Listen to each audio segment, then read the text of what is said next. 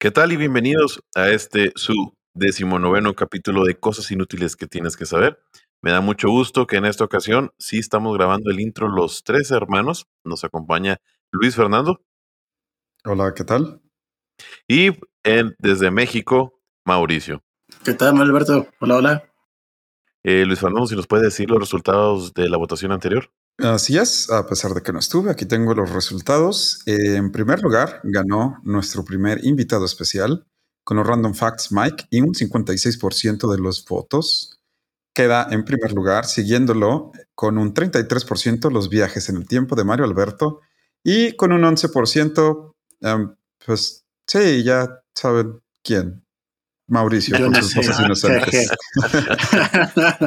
ah, por cierto, por ahí tenemos una pequeña fe de rato nada más. Por ahí en ese tema estuvimos hablando de un grupo insurgente, este, al que le estuvimos denominando como sanaristas. Una disculpa a todos aquellos fieles de seguidores a sus ideologías. Realmente eh, su nombre correcto es sandinista. Fíjate, qué bueno que lo mencionas, Tenemos rato que no hacemos fe de ratas y sí hemos tenido, ¿eh? Como que nos sí, hemos sí, estado saltando. Ah, sí, eh, Muy bien, pues aprovecho para un fe de ratos que me está pidiendo el ingeniero Mario Mato desde hace rato. Eh, hace bastantes capítulos dije que en Sudamérica no había pinos, lo cual sigue siendo cierto, pero gracias al ser humano se importaron pinos de Norteamérica a Sudamérica y por eso sí tenía razón Mario Alberto cuando dijo que él había comprado pino chileno. Así que en Brasil y en Chile existe eh, esta especie que se trajo de Norteamérica a estos dos países sudamericanos. Vaya, vaya. Ok, perfecto. Entonces, continuamos con el capítulo. Sí, solo que Mauricio nos diga dónde pueden votar. Claro que sí, no olviden votar en cosasinútiles.com. Entonces, empezamos.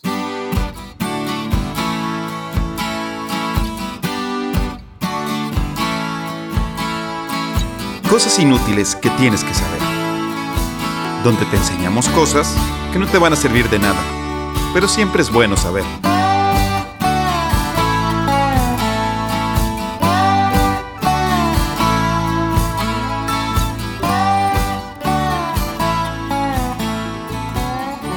Hola, bueno, pues bienvenidos a este un capítulo más. Mm, feliz de estar de vuelta aquí con mis hermanos, como ya nos presentó Mario Alberto en la introducción.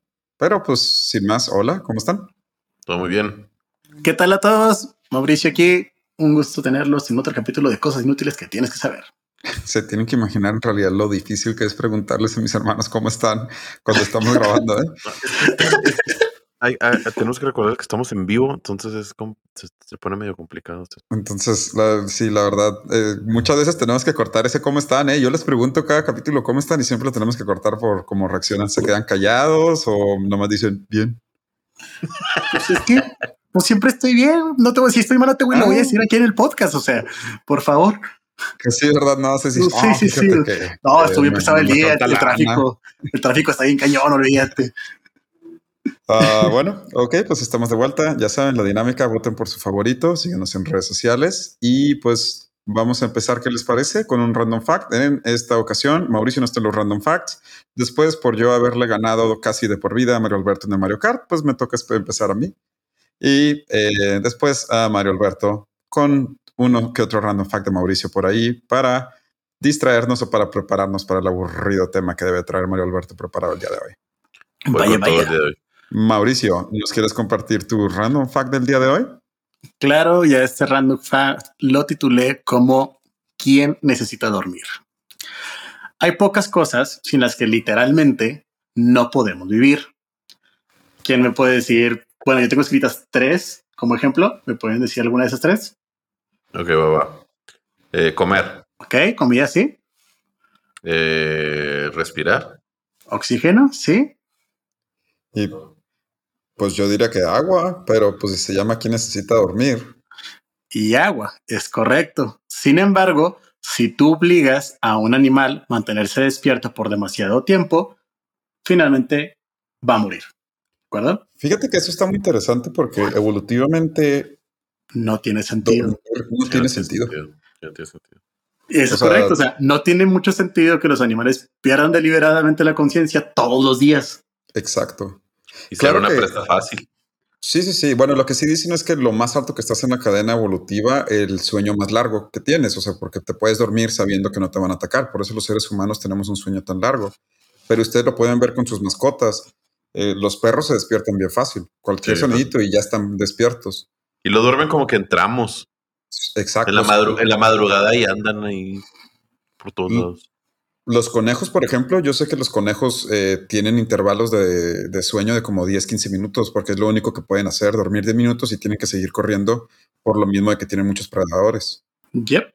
Y de hecho, o sea, lo que dicen los científicos es, no, no hay un consenso de esto realmente, de cuál es la función específica y así la que me pueden decir así, es la verdad científica. No existe realmente, no hay un consenso todavía, pero lo que dicen es que deben de ser tan importantes que compensan la vulnerabilidad asociada con estar despierto. Ahora, fuera de eso, como lo comento, no hay un consenso de por qué tenemos que dormir. Solo sabemos que tenemos que hacerlo. Una de mis teorías favoritas de eso, está bien tonta, pero dice que en realidad dormir lo hace el cuerpo para evitar que estés despierto todo el tiempo arriesgando tu vida. Ah, sí, sí. O sea, para que no estés todo el día despierto, caminando, corriendo, saltando, con el peligro de que te ataquen, con el peligro de que te, de que te caigas de un barranco, pues el, el cuerpo dice, no, pues mejor por ocho horas le tengo que decir al cerebro que se vaya a un lugar escondido para descansar y esas ocho horas por lo menos me aseguro que no, no, le pase nada. De hecho, cuando estaba estudiando esto, vi que había una que decía incluso que era para recuperar la energía gastada del día. Lo que dicen es, por favor, o sea, un sándwich te da el doble de, lo que recuperas cuando estás dormido. O sea. Ahora, lo, lo que Wisi quiso decir es que los individuos que dormían más se produjeron más, por lo tanto evolucionó la especie que dormía más. No es como que el cerebro había dicho, eh, duérmelo la tercera parte del cuerpo. sí, claro, y además aquellos animales que se dormían en un lugar seguro, pues sobrevivían más que los que no, o sea... Que tuvieron más hijos que dormían en lugares donde estaban seguros. Un día de estos voy a traer, a ver si, si puedo traer un tema preparado sobre dormir y todavía más raro sobre dormir, sobre soñar. Sí, sabes que sí finalizaba yo mi, mi, mi, random fact, ¿verdad? Pero bueno. Ah, muy bien, perfecto. Pues ahí está por, por el Mariceleste. Eh, la verdad olvidé que era tu random fact. Fíjate, bueno, excelente. random fact, Mauricio. Bueno, dentro de este random fact, lo que les traigo más que nada son dos de los animales que menos duermen. Son los animales que se considera que no duermen casi, casi. Y tenemos a los otros dos animales que más duermen. El que menos duerme, el primero, ¿alguien lo puede adivinar? Un estudiante de medicina. Casi. Casi. Final. Es, no, no. Para, yo creo que debe ser un pez. O un, no, no, debe ser un, un pez. Yo me voy por un pez. Ok. Pues no, el que menos duerme son las hormigas. Mm. Estas presentan un patrón cíclico característico en los que descansan 8 minutos cada periodo de 12 horas. Eso es todo lo que duermen. Única y exclusivamente. Ahora, eh, cabe mencionar que las hormigas no duermen como nosotros, ¿eh? o sea, no tienen esto que es la fase de descanso profunda, es únicamente un tipo de descanso. ¿Ok? Yeah. Pero efectivamente, Mario Alberto, los segundos que encadenan este, de, los animales que menos duermen son los peces y específicamente los tiburones. Y esto es debido a su fisiología. La mayoría de las especies de los tiburones no pueden dormir, al menos no descansan profundamente, ni se quedan quietos, de hecho. Y esto es porque para obtener oxígeno necesitan estar en constante movimiento para que el agua entre a sus branquias, ya que no tienen un órgano que ejerce esa función.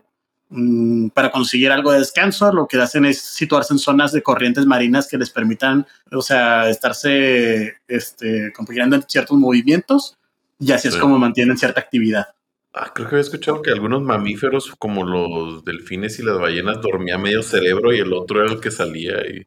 Eso es lo complicado también. Sí, también venían este, aquí, pero eso sí tenían unos periodos de descanso más largos, de hecho. por eso no los comenté. Y los que más duermen, el número uno, ese sí no lo voy a dejar porque son de los más, eso sí, están muy sonados y muy fáciles de adivinar. que el número uno es, el, es el koala, que duerme un total de 22 horas diarias. Y el segundo, el que le sigue, sería el perezoso, que duerme casi 20 horas de sueño al día. Mira nomás. Perdón, no tiene nada que ver que sea mamífero. Pues sí, o sea, pues no, no tiene nada que ver que sea mamífero, todos los animales duermen. No, no, no, o sea, yo, dije que era que tenía que ser mamífero porque salía a respirar, pero no tiene, no tiene que ser por... Sí, más bien respiran, o sea, tienen, tienen pulmones. Eh, son pulmones. Sí, claro, las tortugas tienen que salir a respirar también porque tienen pulmones. Sí, perdón. No, no quiere decir que sea mamífero, tiene pulmones. Y bueno, este random fue que les traje el día de hoy. Muy bien, perfecto. Entonces pasamos a mi tema que el día de hoy les traje preparado, en el cual me veré muy Mario Alberto y les platicaré sobre la Segunda Guerra Mundial. Vaya, vaya.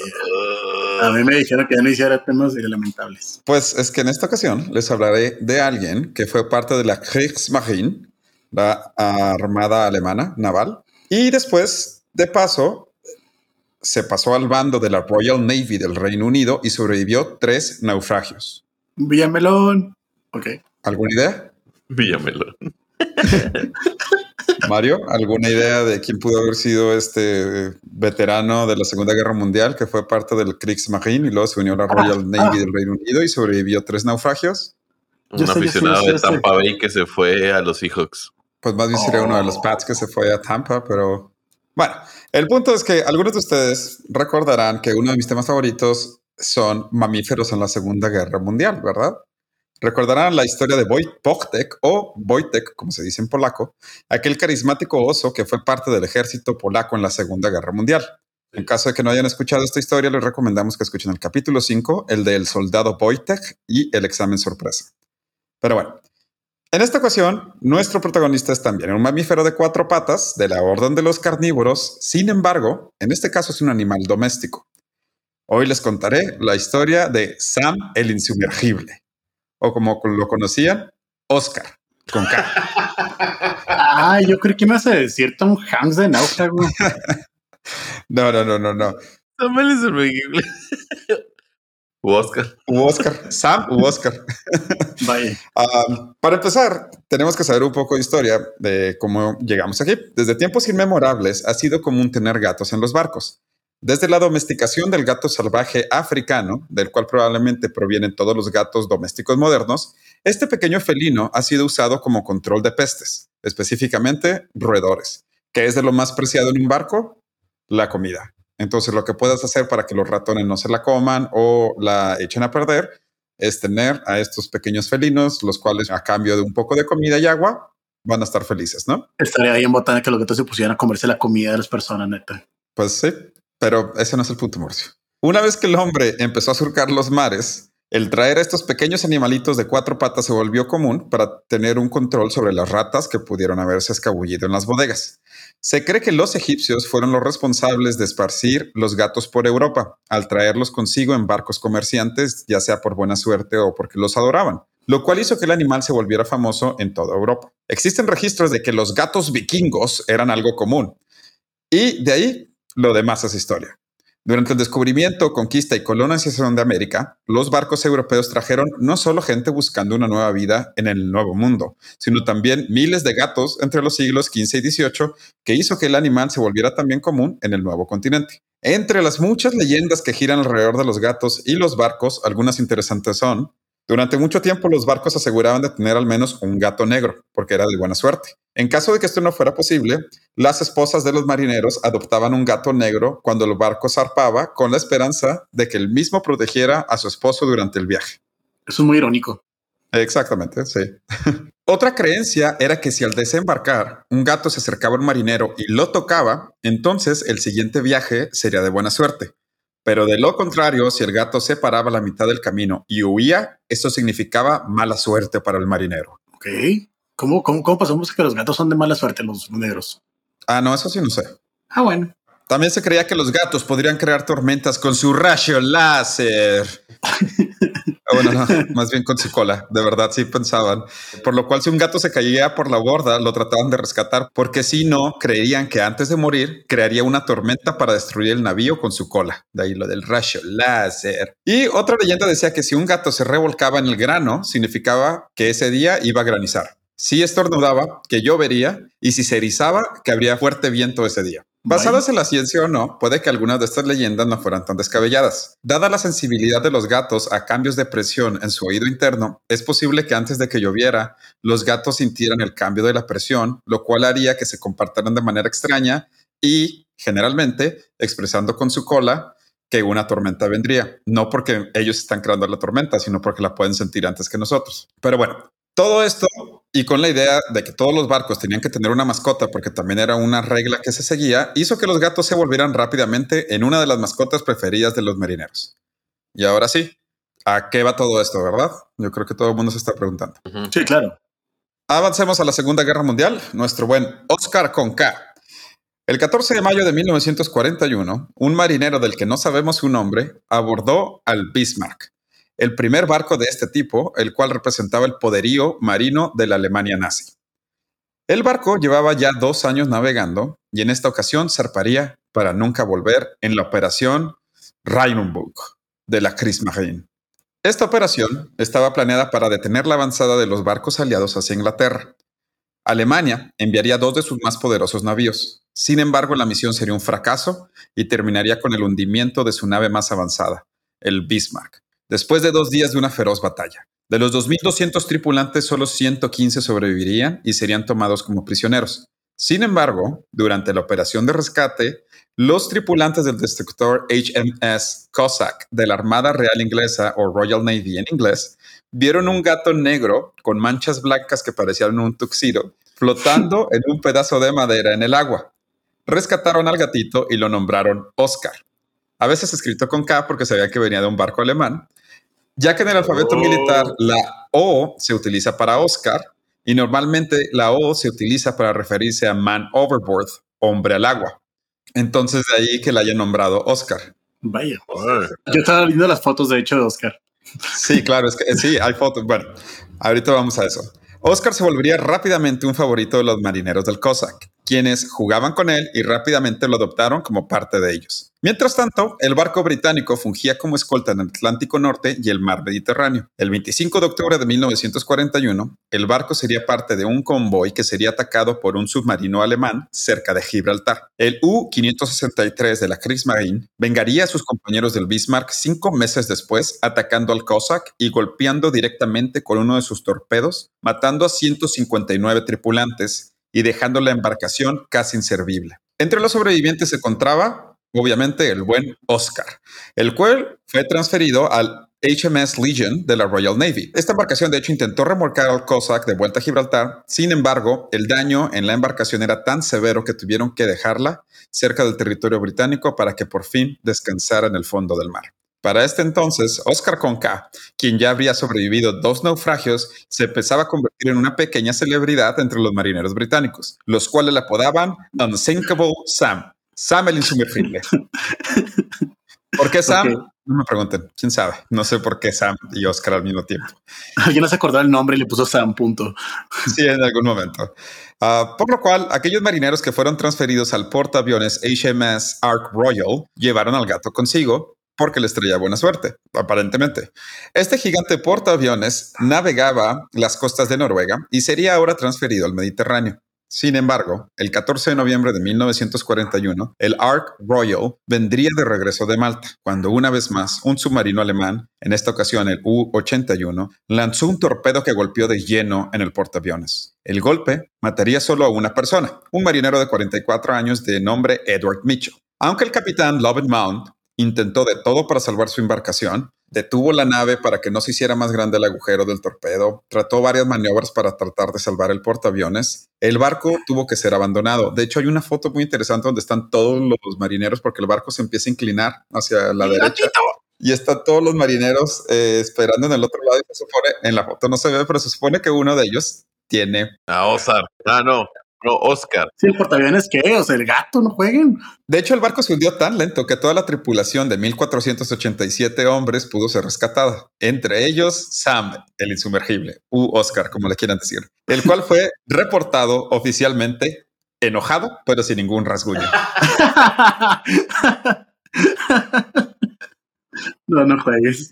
Después de estos tres sucesos en la vida de Sam el insumergible, decidirían que era hora de retirarse de la vida de marinero para servir como gato doméstico del gobernador de Gibraltar, donde cazaría incontables ratones en el palacio del gobernador hasta que el ejército británico decidiría llevarlo a Irlanda del Norte, donde pasaría sus últimos años en el Belfast Home for Sailors, donde acompañaría a algunos de sus compañeros de barco y viviría sus últimos años muriendo en 1955. No. De Sam el Insumergible, Unsinkable Sam, nos queda solo su leyenda y un cuadro a pastel pintado por Georgina Shaw Baker que está de hecho en exhibición en el Museo Nacional de Historia Marítima de Greenwich. Hoy en día, más allá del retrato, algunos historiadores se cuestionan si Sam, Oscar con K, en realidad existió o si es más bien una leyenda de marineros. Si buscan de hecho a Sam, Unsinkable Sam, Oscar, van a ver varias imágenes de diferentes gatos, que algunos se parecen al gato de la pintura pastel y otros no. Lo que sí se sabe es que hubo un gato que fue rescatado y por eso existe una pintura pastel. Es cierto que múltiples gatos existieron tanto en la Kriegsmarine como en la Royal Navy. Se dice que no existe ningún registro de que el Bismarck tuviera un gato a bordo, lo cual aquellos que creen que la historia es cierta dicen que es simplemente porque el marinero lo metió sin pedir permiso. El gato nunca es mencionado por el reportero Ludovico Kennedy, quien escribió una nota detallando el hundimiento del barco alemán. ¿Se Otra Ludovico? Sí, Ludovico, Ludovico Kennedy. Admito que yo creí que ese nombre era inventado por Eugenio Derbez. Yo también, bien, cabrón. Wow. Pues alguien háblele a Ludovico Kennedy y dígale que, bueno, no, creo que siga vivo, pero. Eh, otra de las discrepancias de la historia es la apariencia física de Sam, quien se ve bastante diferente tanto en su pintura como en la foto que afirma identificarlo como un gato. Hoy en día no podemos afirmar ni negar la existencia del gato no tengo, ¿cómo es? No tengo dudas, pero tampoco, no es al revés, ¿verdad? No, tengo pruebas. No tengo pruebas, pero tampoco tengo dudas. La pintura por lo menos nos confirma que algún gato negro con manchas blancas en forma de traje fue rescatado por los británicos flotando en un pedazo de madera. Lo resto lo dejaremos como una bonita historia de un gato que sobrevivió durante tiempos difíciles. Unsinkable Sam u Oscar con Ay, a mí sí me salen muchas fotos iguales. Yo sí creo que es este gato. Me cae bien. ¿Cómo estuvo? ¿Cuál fue la, lo que dijeron? Enojado pero sin ningún rasguño. enojado pero sin ningún rasguño. Sí, obviamente el reporte es un reporte en inglés. Este, yo lo me, permití un poco de, pero sí, o sea, básicamente la, idea es esa, que estaba muy molesto, pero está bien. Vaya. Sí, yo creo que es de los mejores reportes que he visto. Entre ese y los de la guerra de los emus, no sé cuál. Sí, eh, pues sí, esa es mi ah, historia del día de hoy. Estoy viendo si puedo conseguir lo que dice, lo que decía el reporte. Agregando nada más como random fact a tu tema, los gatos negros, literalmente su mala fama era únicamente porque se, asociaban con las brujas y con los hechiceros. Y que ver a un gato negro era equivalente a que había una bruja cerca. Ah, ok. que de hecho, lo, que sí descubrí es que, o sea, sí hay ahorita estudios y todo que están tratando de salvar la reputación de los gatos negros porque en verdad tienen un problema de que son los que más tiempo duran en los albergues, ¿eh? O sea, nunca los adoptan. Um, no. Aquí, lo tengo. En inglés eh, fue el reporte fue angry but quiet and harm. Pero bueno, eh, ¿les parece si damos por terminado este tema? Vamos a una pausa y regresamos con el random fact de Mauricio. Ah, bueno. Unsinkable Sam, siempre vivirás en nuestros corazones, en memoria de aquel veterano que se cambió de bando después de que su barco fue hundido. Regresamos.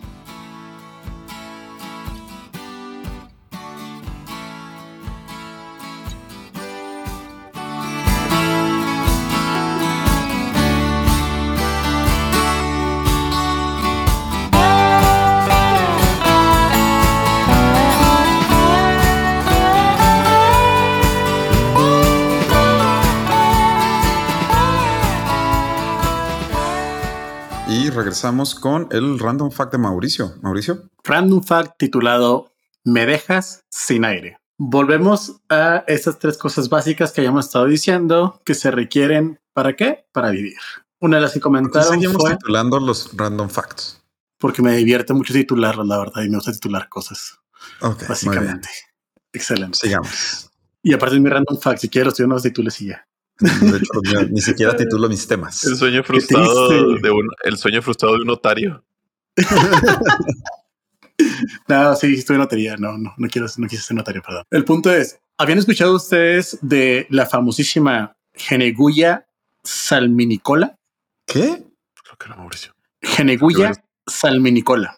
Yo creo que primero escuché la historia del gato que se hundió, que se hundió. Unsinkable Sam, siempre pensaremos en ti. Bueno, la Geneguya salminicola es un pequeño parásito de la clase de los mixosos que habita en el músculo del salmón y que ha perdido los genes responsables de la respiración aerobia. Ok. Este hallazgo de un pequeño parásito conformado por apenas 10 células emparentado con los corales y que habita en el músculo del salmón acaba de añadir un nuevo nivel de complejidad a lo que los científicos consideraban uno de los supuestos centrales de la ciencia sobre el mundo animal. Y es que hasta el momento se había asumido, salvo algunas excepciones que lo contradijese, que todos los animales respiraban oxígeno. Sin embargo, con el descubrimiento de la geneguya salminicola por parte de los científicos de la Universidad de Tel Aviv, este organismo que pertenece a los mixozoos es un grupo, es, eh, los mixozoos es un grupo que engloba como 2.200 especies de parásitos. Okay. Llega la ciencia para alumbrar otros inesperados caminos de la evolución. Y es que, como lo comento, esta bacteria básicamente lo que hizo fue evolucionar de tal manera que eliminó los genes que desarrollan la respiración aerobia. O sea, no respira oxígeno. ¿Qué respira? Eh, eso es algo que no, no oxígeno. En el reporte. no, oxígeno. Ah, oxígeno no. Oxígeno. O sea, ¿Te puedo asegurar que oxígeno no? Exacto. Básicamente. Mira, vamos a eliminar un elemento. Dame la tabla periódica te voy a decir cuál no. ¿Cuál no? bueno, básicamente es que esta investigación dirigida por la doctora Dorothy Hodgson del Departamento de Zoología de la Universidad de Tel Aviv nos publica y nos muestra por primera vez un mixozoo que puede sobrevivir en un medio sin oxígeno. Gene, Geneguya salminicola ha eliminado los genes que no necesitaba y aquellos responsables de la respiración aeróbica y se ha convertido en un organismo aún más simple. Eh, básicamente, ese, esa bacteria simplemente no, no requiere oxígeno para sobrevivir.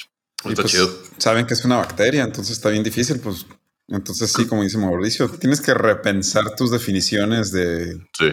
Hay un término, hay un término que se llama Black Swan, porque durante mucho tiempo parte de la descripción así de, de los cisnes es que eran blancos.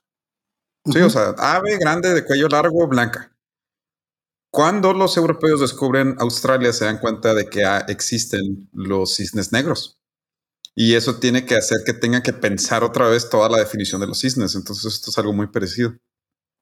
De hecho, o sea, el, centro de esta investigación no es tanto de, ah, descubrimos una bacteria que no respira. O sea, lo que dicen es que ya había algunas ciertas eh, excepciones que lo contradecían, pero a ah, diferencia de las excepciones, esta en específico es una bacteria que evoluciona. Lo que dicen los científicos es la evolución tiende a que el organismo sea más complejo que sus funcionalidades sean más complejas. Entonces, el encaminamiento de la evolución los llevaría a tener un sistema, respiratorio, un base de oxígeno, etcétera, etcétera, etcétera. Sin embargo, esta bacteria, al parecer, su evolución sí requería antes de oxígeno y su evolución fue la que eliminó los, los genes para la respiración aerobia, que es la parte donde dicen, ok, nuestra base científica de que la evolución te lleva a un organismo más complejo está desacreditada con esto porque básicamente este organismo pasó de tenerlo a ser un organismo más simple. Ya, ya. Ah, sí, sí está simpático, de hecho. Muy bien. Y ese es mi random fact. No oxígeno. Se titulará No oxígeno. Me deja sin aire. Eh, muy bien. Bueno, Alberto, pasamos a tu tema que va a ser muy corto por lo que nos comentaste ahorita. No. Hoy sí me dejé caer, este capítulo sí me dejé caer, así que voy a intentar contárselo rápido. Acá llega un avión donde vives, Mau. Exactamente, con Mauricio. un avión, ¿verdad? Sí, de vez en cuando se escuchan los aviones que aterrizan en el aeropuerto internacional Benito Juárez. Gabo, vas a tener que dejar el sonido del avión. Una vez más, Gabo es el que nos ayuda a editar, el que nos echa la mano editando estos capítulos para que sonemos mucho mejor de lo que ya sonamos. Se los juro que no le copiamos a Chumel Torres, ¿eh? en buena onda, no le copiamos. Sí, se llama Gabo. Ah, ah ni se me ha ocurrido. ni se me ha ocurrido tampoco. Sí. Bueno, de hecho, en su WhatsApp se tiene como gay, pero sí, de pues hecho. todo el mundo le dice Gabo. Pero bueno, sí. ok. Eh, después de que Mario Alberto movió su micrófono por enésima ocasión en este podcast, que cabe resaltar que al principio del podcast dijo: Yo nunca muevo mi micrófono. pero bueno, pasamos ahora sí, Mario Alberto, a tu random fact. Va. Ah, es su tema, pero bueno. Potato, potato. es lo mismo. El día de hoy les traigo una historia que titulé El de la barrera inquebrantable. Siempre he sido un gran fanático de las historias que involucran deportes, guerras, deportes en las guerras y o relatos que son difíciles de creer. Bueno, pues el día de hoy les traigo una de esas historias que si bien no es muy conocida, es digna de contarse de vez en cuando. Y ahorita verán a qué me refiero cuando digo que es digna de vez en cuando. Sí, sabes que te pregunté si tu tema era sobre guerra porque no es que no es de guerra. ah, ok, muy bien. Porque acabas de decir guerra. No, Pero bueno. Ok, muy bien. También gracias por decir los títulos de los temas, porque así ya no les tengo que preguntar otra vez cómo se, cómo se titulan sus temas. Pero bueno.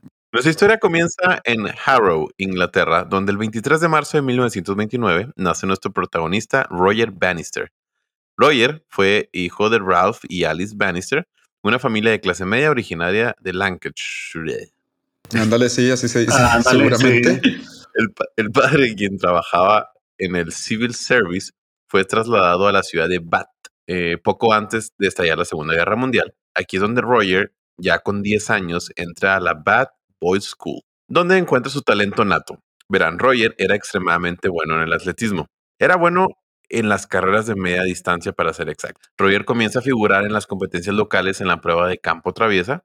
Se proclamó eh, campeón junior tres veces consecutivas los entrenamientos de Roger eran casi diarios, solamente paraban cuando había bombardeos en la ciudad. Tú sabes, casual. No, no, casual. El de ayer se canceló porque llovió, hoy un bombardero, este, mañana lo van a cerrar, cerrar, por reparaciones, tú sabes. El miércoles cualquiera. Eh. La casa de Roger fue dañada en uno de estos bombarderos y la familia Bannister salvó solamente porque tenía un sótano. Los años pasaron y ya en 1944, bajados los humos de la guerra y con nuestro amigo alemán a punto de probar que no te puedes disparar dos veces en la cara. La familia Bannister se mudó de nuevo a Londres, donde Roger entra a la escuela con el nombre más genérico que he visto en mi vida, la University College School. wow. ¿En serio? University College School. muy bien, muy bien, muy, muy específico. De kindergarten al final nomás. bueno, Sí, sabes que hay una ciudad de Canadá que tiene una calle que se llama Dart Street y la otra se llama The Other One Street. Like, no, Street and the Other One. Así. sí, o, creo que es, es Street and That One. Así. And that one. sí, exacto. Sí, sí, sí.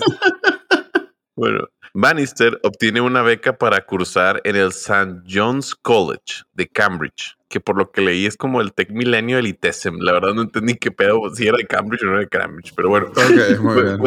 Fue aceptado, pero decidió esperarse un año antes de entrar. Esto aconsejado por su tutor Robert Howland un entrenador olímpico de lanzamiento de bala. Sé que piensa que, que, esta historia de los Juegos Olímpicos no es de los Juegos Olímpicos, antes de que no, no nos dejen, ah, no, le pongan pausa, no es de los Juegos Olímpicos. Puedes continuar con tu historia de los Juegos Olímpicos. Sí, está bien, muy bien. ok, Manuel Alberto, podemos seguir con tu historia de los Juegos Olímpicos. en serio, no es de los Juegos Olímpicos. la espera fue gratificante, ya que después de esto fue aceptado en la, en la Escuela de Medicina de Oxford universidad que le daría la carrera que llevaría hasta el grado de doctor en neurología. Durante los Juegos Olímpicos y la Segunda Guerra Mundial. No, no, no. no. los ah, doctores en neurología. Era la preparación todavía, Luis Fernando. Ah, ok, ok, ok. Aquí es donde el pasatiempo de nuestro protagonista se vuelve ya un deporte que practica de manera habitual. Habitual me refiero a 30 minutos al día no crean que era un entrenamiento muy elaborado. A pesar de esto, y con 17 años en 1946, en sus primeras sesiones corre las cuatro vueltas en 4 minutos 24 segundos. Un gran tiempo para la época y tomando en cuenta que solo llevaba tres semanas de entrenamiento. ¿Eso es antes de que sea neurólogo o después de que...? No, tiene 17 años. Ah, ok. Ah, mira. Oye. Chingo de atención. Hay prodigios, hay prodigios, hay prodigios. Así, ¿cómo se llaman los tres barcas? La, atención de Wisil tu historia fue un gato.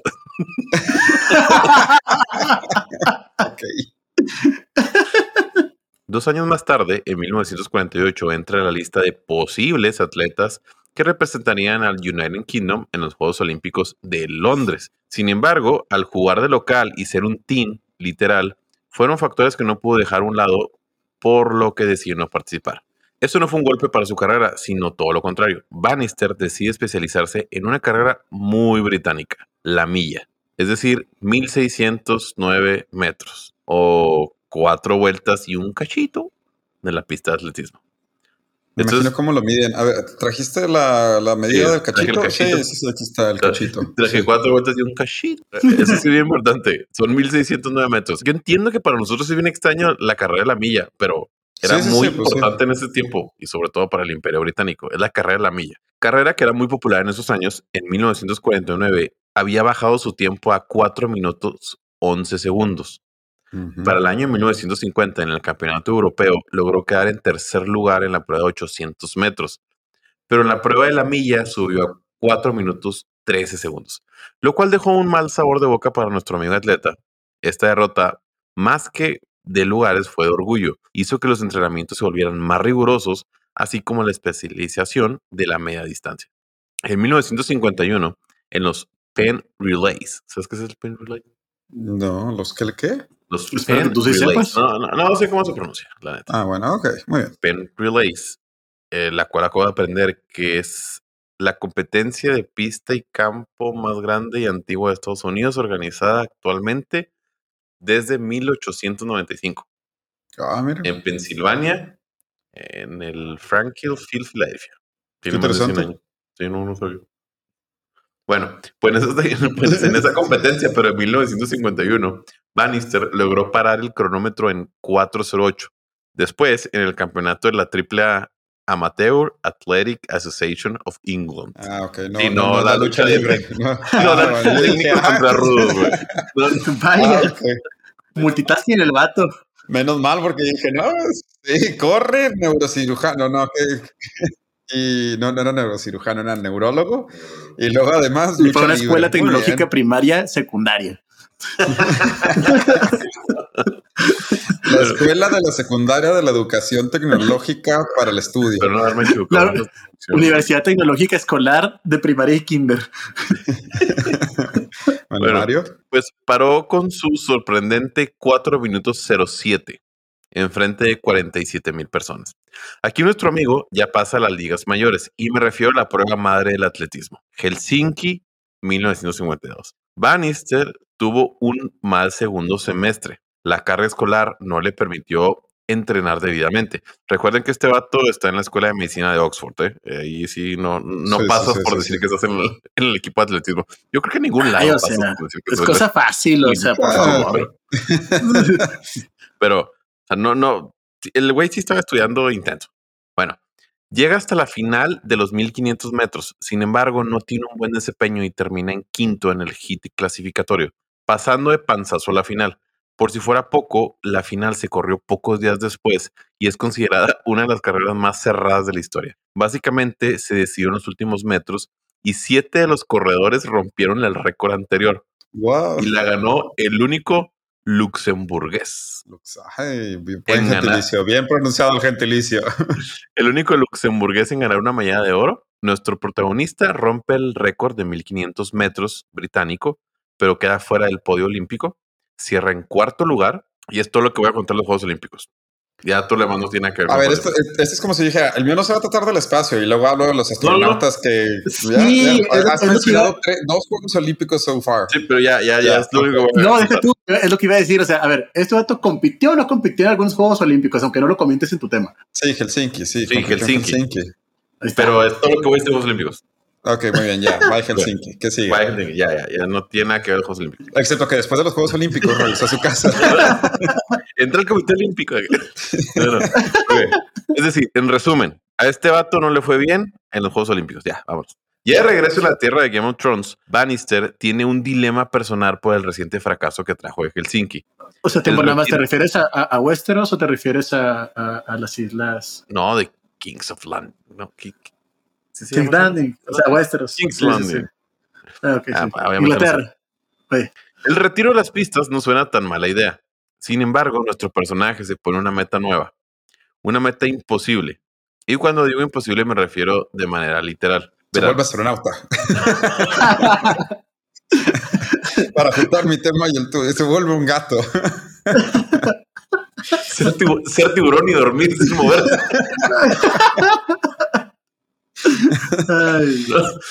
Eh, verán, dentro de las carreras de media distancia, eliminar su respiración anaeróbica. Mientras no duerme. Ser más diferente. Mientras no duerme. Perdón, ahora sí. Regresemos. Ok. Ah, ok. Verán, dentro de las carreras de media distancia, Bannister se ve inspirado por el millero. Término que traduje súper literal y espero que sea correcto. Bueno, el millero Sidney Wooderon. Sidney tenía, antes de la Segunda Guerra Mundial, la milla más rápida.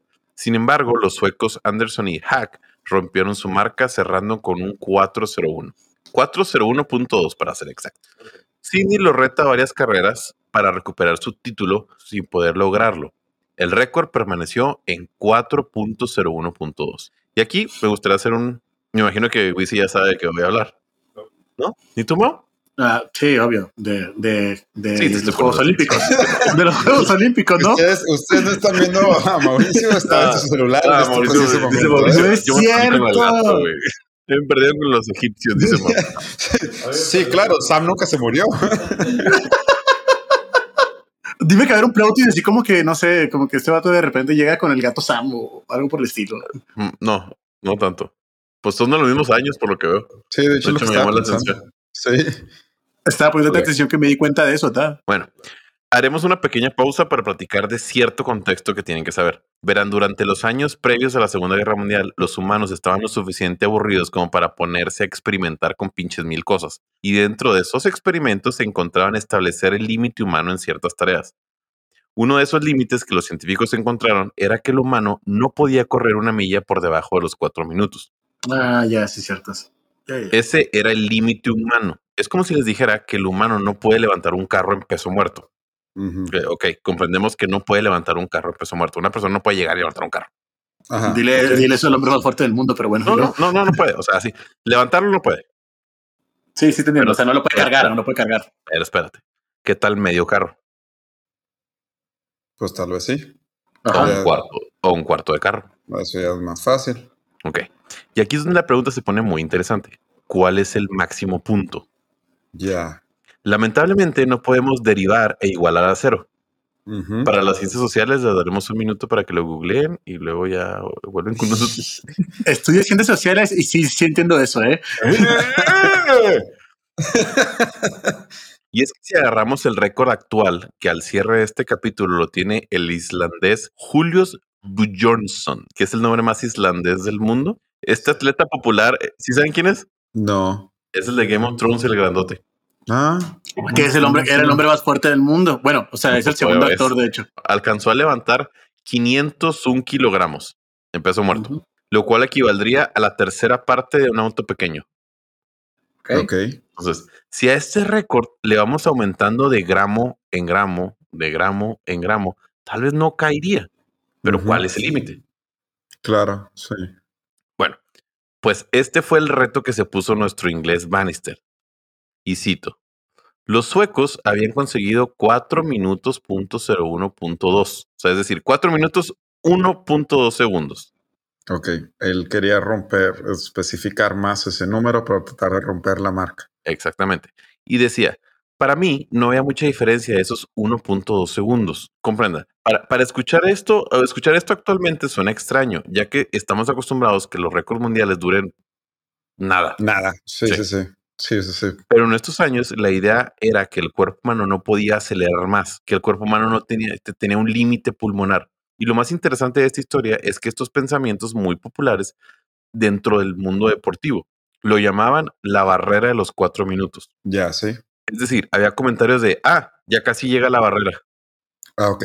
El primer intento formal de romper esta barrera fue en mayo de 1953 en Oxford, donde paró el cronómetro con 4 minutos 03 segundos. Si bien no pudo alcanzar la barrera, se dio cuenta de algo muy importante, que la barrera era alcanzable. Es decir, el vato dijo, oh, ok. Ok. Sí, sí, es posible. Sí, es posible. Okay. Sí, sí es posible. El 27 de junio de 1953, en un encuentro de universidades, se topó con grandes corredores, incluso olímpicos.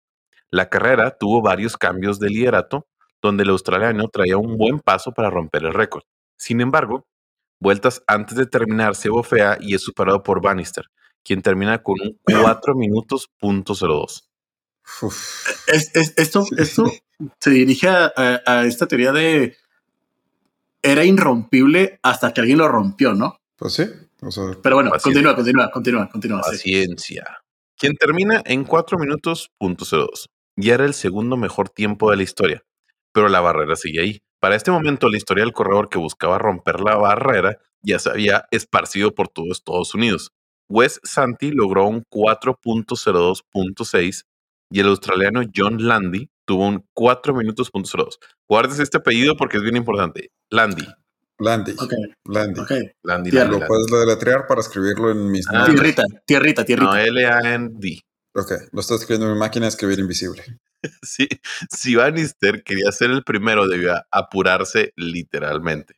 Sí. Ahí va. 6 de mayo de 1954. Universidad de Oxford. Encuentro entre universidades. Con 3.000 espectadores, el clima, que era un factor decisivo para la hazaña, estaba azotando con vientos de 40 kilómetros por hora. En un giro inesperado, los vientos paran y Bannister, que está hasta este momento, antes de la carrera, ya había dicho dos veces que no correría, pues no tendría sentido intentarlo con ese aire en contra. Decide hacerlo. La carrera tenía a dos grandes competidores. Uno de ellos, de hecho, sería después campeón olímpico. Ellos llevarían el paso de la carrera, punto muy importante. Ok. La carrera fue transmitida por la BBC por un ex medallista olímpico. El, evento era un señor evento. Se había corrido el rumor de que había alguien que iba a, romper, la, barrera de los cuatro minutos. Bannister quien había llegado en tren a la carrera después de haber trabajado en el hospital, estaría a punto de hacer historia. Bannister comienza en segundo lugar en la primera vuelta. Desde la media milla y hasta la última vuelta se va a tercer lugar, donde su compañero Chataway aprieta el paso. Bannister espera hasta los últimos 250 metros para dar su cierre. La narración del estadio estuvo a cargo de Norris McWhirter, quien sería el cofundador de los récord Guinness un año después. Ah, mira nomás. La traducción de la narración sería la siguiente. Damas y caballeros, aquí tienen el resultado del noveno evento, la milla. Como primer lugar, tenemos al número 41, miembro de la AAA y alumno de Oxford, R. Bannister, con su tiempo que marca una nueva cita en el atletismo actual. Sujeto a aprobación, será un nuevo récord nativo, récord nacional, europeo, del Imperio Británico y récord mundial. El tiempo fue 3. No. Y hasta ahí llegó la narración del señor. El comentarista tuvo que hacer una pausa, ya que el rugir de las 3.000 personas no se hizo esperar. Después de escuchar el 3, hubo un rugir rotundo en todo. Wow. Wow. Sí. Impresionante. Pues sí, o sea, ya con decir tres ya, no, importa lo que siga. O sea, se rompió la barrera. Sí, se rompió la barrera a los cuatro minutos, entonces ya no importa lo que digas. Wow. Al final Bannister cerró con 3 minutos 59.4. La barrera que durante nueve años había frenado a los corredores de todo el mundo había caído. Cientos de revistas, noticieros y radios comenzaron a esparcir la noticia. Esta historia podría terminar aquí, sin embargo, están en cosas inútiles que tienen que saber. Y aquí siempre nos ponemos más románticos que la chava que quiere right en la casa. ok. Mira nomás. A un año de haber roto este récord, Sam, Unsinkable Sam moriría en la casa de los marineros de Belfast, 1955. El tan aclamado récord duró la cuantiosa cantidad de 46 días. Oh. ¿Se acuerdan de Landy? Sí. Se la yo que les dije que recordar. Sí, sí, estoy checando mis notas invisibles. Ah, sí, sí, sí, sí. Muy bien. Bueno, pues el australiano no pudo con la noticia que no existía barrera alguna y lo bajó aún más a 3 minutos 57.9 segundos. ¡Wow! Y aquí es donde la historia se pone romántica. Esta barrera que los científicos se habían encargado de crear era una total y absurda mentira. Sin embargo, habían creado una barrera mental en los atletas del momento. Este récord, al cierre de este capítulo, se ha roto 1663 veces. ¿El de los cuatro minutos o el récord de la milla? El de los cuatro minutos. El de, los, el de la milla, cuatro minutos. sí, o sea, es competencia de la milla, cuatro minutos. Ya, sí. sí, sí, muy bien, muy bien, muy bien. Se ha roto 1663 veces se ha bajado 17 segundos desde Bannister y el actual poseedor del récord es el marroquí Icham con 3 minutos 43.13 segundos. Rayos. La hazaña de este corredor se ha utilizado en cientos de cursos de superación personal, libros, películas y en lo personal, uno de los mejores ejemplos que les comparto a todos mis alumnos antes de terminar el semestre, cuando las cosas se ponen complejas. Y esta fue la historia. Profe, pero, por más, pero, por más que hago literalmente los promedios, no puedo sacar seis. Es, es, una clase compleja cuando les cuento esto. Y quiero que sepan que hay 10 mexicanos que han roto ese récord. Ah, mira, qué padre. Sí, sí, sí. Sí, sí. Y sí es muy, muy famoso. De hecho, tiene varias placas. Su historia, eh, esto es la mitad. La segunda historia es su carrera en neurología, que fue también súper, súper historia. Hay muchas películas. Y la segunda parte de la película que tiene es la rivalidad con Landy, pero pues ya, es para otro capítulo. Muy bien.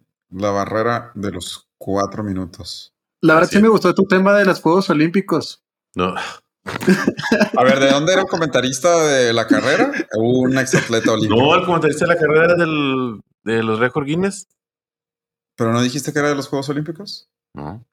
Ah, bueno. No. Dijo Juegos Olímpicos como cuatro veces su tema. Sí, sí, sí, Pero no tiene que ver los Juegos Olímpicos.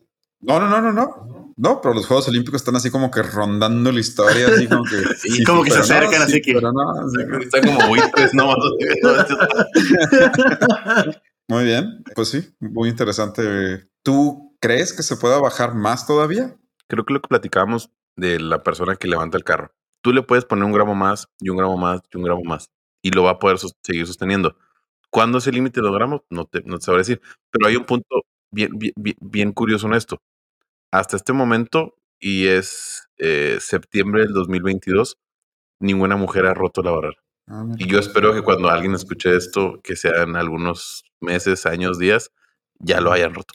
Y están cerca, ¿eh? faltan como segundos. De hecho, lo simpático, o sea, según yo, al final de cuentas, en dado caso de que llegamos al punto del que pues no se rompa ya segundos, pues vamos a pasar a milésimas de segundos y luego después a centésimas de segundos, o sea, ¿sí me explico? Sí, sí, sí. Como en la natación que ya le ponen como cuatro cinco ceros. Sí, sí, porque ya sí. Sí, no vamos, a dejar de, o sea, no vamos a dejar de competir, no vamos a dejar de competir, o sea, eso es una realidad. También mencionan mucho que eran relojes manuales. Ah, ok, que entonces a lo mejor no ah, era, ya. pues si metes la reacción humana y... Así sí, pues sí, tiene sentido. Porque si lo rompió con 3 minutos 59.4 segundos, pues eso a lo mejor no es suficiente. Ponle que un segundo sí, sí está rápido, pero ya dos, tres segundos y es complejo que te equivoques. Sí, sí, sí, pues sí. Pero quién sabe cuántos de esos de cuatro con punto tres segundos, una cosa así, en realidad sí lo rompieron, pero no alcanzaron a detener el cronómetro. De hecho, también hay varias historias de que se había roto desde 1920, pero que nunca lo escribieron y que 1700 y así.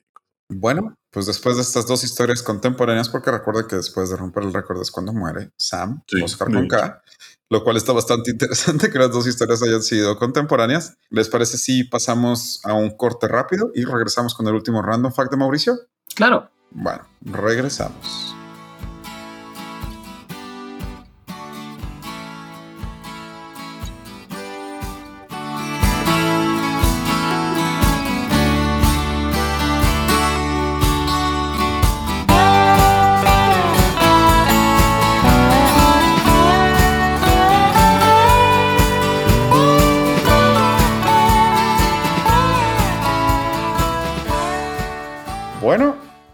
Estamos de vuelta y tenemos un último random fact que, a ver, si ya hablamos del sueño, ya hablamos de respirar, el siguiente va a ser o de dormir o de agua. Y en este capítulo hablamos de Juegos Olímpicos, guerra, sueño y mamíferos. Bueno, de, hecho. Podrías ser el resumen. Deberíamos de llamarlo el final de temporada de... la descripción del capítulo, la descripción del programa. De hecho, esa parte de sueño y dormir es la misma. Lo que nos faltó hablar fue efectivamente del agua. Y a esto le puse agua, quien requiere. Lo primero es, no hay vida sin agua. Estamos de acuerdo con esto, ¿verdad? Como la conocemos, sí. Ok. Es una afirmación científica y casi una ley universal, porque todos sabemos que el agua es esencial para la vida. Pero, ¿te imaginas un escenario, un escenario donde el agua del planeta se acabara? Se seca todo el planeta, no hay agua. Pues no me lo tengo que imaginar, va a pasar en algún momento. Ok, estamos de acuerdo. Sí. Es cierto que todos, que todos los seres vivos necesitamos agua, pero ¿cuáles son los seres vivos que más podrían durar sin agua? No me acuerdo el nombre, unas cositas así súper chiquitas, súper chiquitas. Las voy a decir, las voy a decir, voy a decir. Ok, ya, dilo. Cucarachas. Bueno, no, no voy a hablar de esos. Si quieres eso sí, chécalo de una vez y dilos, porque esos no los tengo. Tengo animales grandes y bonitos. Ah, pues este es un animal también, pero no es un animal grande. Eh, Obviamente el que conocemos, el, el camello ni de chiste, está como No lo puse, no lo puse, sí estaba, pero no lo puse, no lo puse. Ah, ok. Ok. Este... Bueno, a ver, para, empezar, para, que, para aquellos que tengan este, la duda, a ver, un ser humano puede vivir como máximo una semana sin agua. ¿Ok? Saber el, tiempo preciso es complejo porque, o sea, hay diferentes factores que pueden influir en la persona, este, la retención de líquidos, cada este organismo es diferente, incluso en los seres humanos, pero hay animales que realmente sí pueden vivir sin agua por mucho tiempo. Vamos a hablar de por lo menos tres, tres que a mí se me hacen muy interesantes. Ok. Eh, bueno, una, una pausa súper rápido, ya tengo el nombre del animal que estaba No, no lo digas, deja eso dilo al final porque va, ah, seguramente pues lo va a ganar los niños. O sea, muy bien, pero probablemente lo vaya a ganar. Muy bien, vamos. bueno, el primero que yo traigo es el sapo contenedor. Estos animales almacenan el agua en su vejiga, en los tejidos y en sus, y en sus agallas. Pueden retener el líquido hasta el doble de su peso y le resulta fácil vivir durante cinco años sin tomar un sorbo de agua. Cinco, años? Cinco años, lo cual sí es bastante impresionante, la verdad. Sí. Cinco años sí es bastante impresionante. Después de el sapo contenedor, tenemos el pez pulmón africano. Pez pulmón africano. Ajá, sí. Es una especie que vive en el agua y curiosamente son animales que pueden vivir sin ella. Esta criatura tiene las siguientes cualidades. Es una anguila que vive en aguas de poca profundidad se mantienen los pantanos, las ciénegas y las zonas cálidas. Son animales que pueden arrastrarse en la superficie de la tierra. Para hacerlo, no toman agua, sino que absorben oxígeno del aire. Cuando el agua se seca por algún motivo, se empeñan en cavar un túnel en la arena y luego se cubren con una baba que conserva el agua mm. en su cuerpo mm. para no dejarla perder. Su vejiga se puede transformar en pulmón y pueden sobrevivir hasta cinco años sin beber agua también. Una vez escondidos en su refugio, únicamente se despiertan cuando sienten que hay agua fresca a su alrededor. Estos, estos creo que yo sí los he visto incluso, o sea, en los videos esos de los... sí, yo creo que yo también lo he visto, sí. Sí, sí, sí, sí, son los que sacan así de... de, de lugar de, sí, de, Discovery Channel, National Geographic. Y aquí, el pez pulmón. Es algo muy... Ajá, sí, sí, sí, sí. También yo decía de Instagram, de los reels que salen, pero... Pues, ah, tú decías de Instagram, ah, mira nomás. Sí, sí, sí, pero también, sí, claro.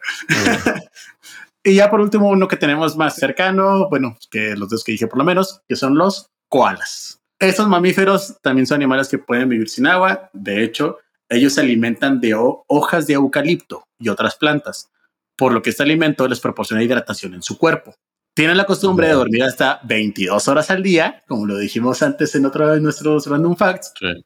Esta gran cantidad de horas de sueño los mantiene descansados y por lo tanto no sufren deshidratación. Un dato curioso, la palabra koala en la lengua aborigen significa que no bebe. En ah, consecuencia, esto puede ser una de las razones por las que su nombre provenga del hábito de no necesitar agua para sobrevivir. O sea, básicamente estos koalas, o sea, los koalas ni siquiera bajan a tomar un sorbo de agua. O sea, de las puras hojas obtienen la hidratación. Ya. Ya.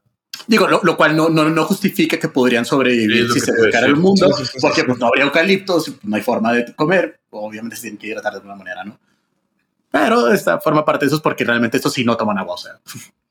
Bueno, pues entonces aquí yo tengo cómo destruir el, random fact de Mauricio ah, con oh. eh, la conocida como tardigrada o comúnmente llamado oso de agua, que a pesar de ese ser su nombre, no tiene nada que ver con un oso más que parece un oso muy chiquitito de 0.5 milímetros. Pueden llegar a vivir hasta 30 años sin comida y sin agua. Son eh, el único animal conocido que puede sobrevivir en el vacío del espacio, que puede soportar los rayos ultravioleta. Y eh, se sabe que han existido por más de 500 millones de años. Pueden sobrevivir temperaturas de menos 200 grados centígrados y hasta 150 grados centígrados. O sea, las cucarachas se quedan tontas comparadas sí, con esto. Sí, sí, sí, no, estas cosas son. ¿Qué, son esas cosas? Eh, se llaman tardigradas o también se les conoce como osos de agua. Son unos pequeños microorganismos, son, son animales, pero son unos así chiquititos, chiquititos que si los ves, pues sí parecen ositos, pero ositos así cortitos y arrugados. ¿Y qué? ¿30 años? ¿No son los que las almohadas? ¿Mande? No, no, no. Estos de hecho generalmente viven en el fondo marino, por eso se les llama osos de agua. Pero de todos modos dicen que pueden llegar a sobrevivir hasta 30 años sin ningún tipo de comida, agua y sin ningún sistema que les... Ah, ah pero son microorganismos. Pero es un animal. Sí, pero... ¿A tú qué te imaginabas? ¿Un oso chiquito de agua? Pues te dije que mide 0.5 milímetros. qué imbécil, ¿no? Cuando dijiste oso, me imaginé algo que a pesar de que dije que no tiene nada que ver con un oso. Empezar a no, un cuadrúpedo. Una de las cosas que se me hace interesante es cuánto dijiste que podían vivir sin eso. Pues mira, es que en teoría. o sea, dice, dice, 20 años o 35. ¿Cuánto dijiste, perdón? Dice que eh, como la del contenido de agua de su cuerpo puede bajar hasta 1%, pueden sobrevivir sin comida o sin agua por más de 30 años. Mi pregunta es, ¿cuánto suelen vivir entonces? Siendo microorganismos, ¿qué onda? No, son, son, son, o sea, literal microorganismos, ¿eh? No te imagines un animal. No, no me estoy imaginando un animal. O sea, lo que digo es, a ver, hasta donde yo tenía entendido, entre más pequeño, era más complejo poder vivir tantos años. sí, o sea, eh, lo, que pueden hacer estos animales es que se pueden eh, entrar a un estado de hibernación que puede durar hasta 30 años si ah, están activos completamente, este, nomás logran vivir entre 3, 4 meses hasta 2 años. Sí, me gustaría, hacer la conversión de años que viven ellos a años humanos. O sea, wow. Sí, sí, sí. O sea, si un humano pudiera hibernar y vivir lo que para ellos representa 30 años, pues sería... Es absurdo. Sí. Pero bueno, muy bien. Este, entonces así damos por terminado este capítulo, el que se trató de gatos, animales, dormir y la barrera de los cuatro minutos. Muy bien. Y no se les olvide seguirnos en nuestras redes sociales, las cuales le voy a preguntar a Mauricio. Claro que sí. Cosas inútiles que en Facebook. Facebook. y yo bajo cosas inútiles en Instagram y Twitter. Muy bien, perfecto. Y nos vemos en el próximo capítulo. Hasta luego. Chau, chau. Hasta luego. Bye.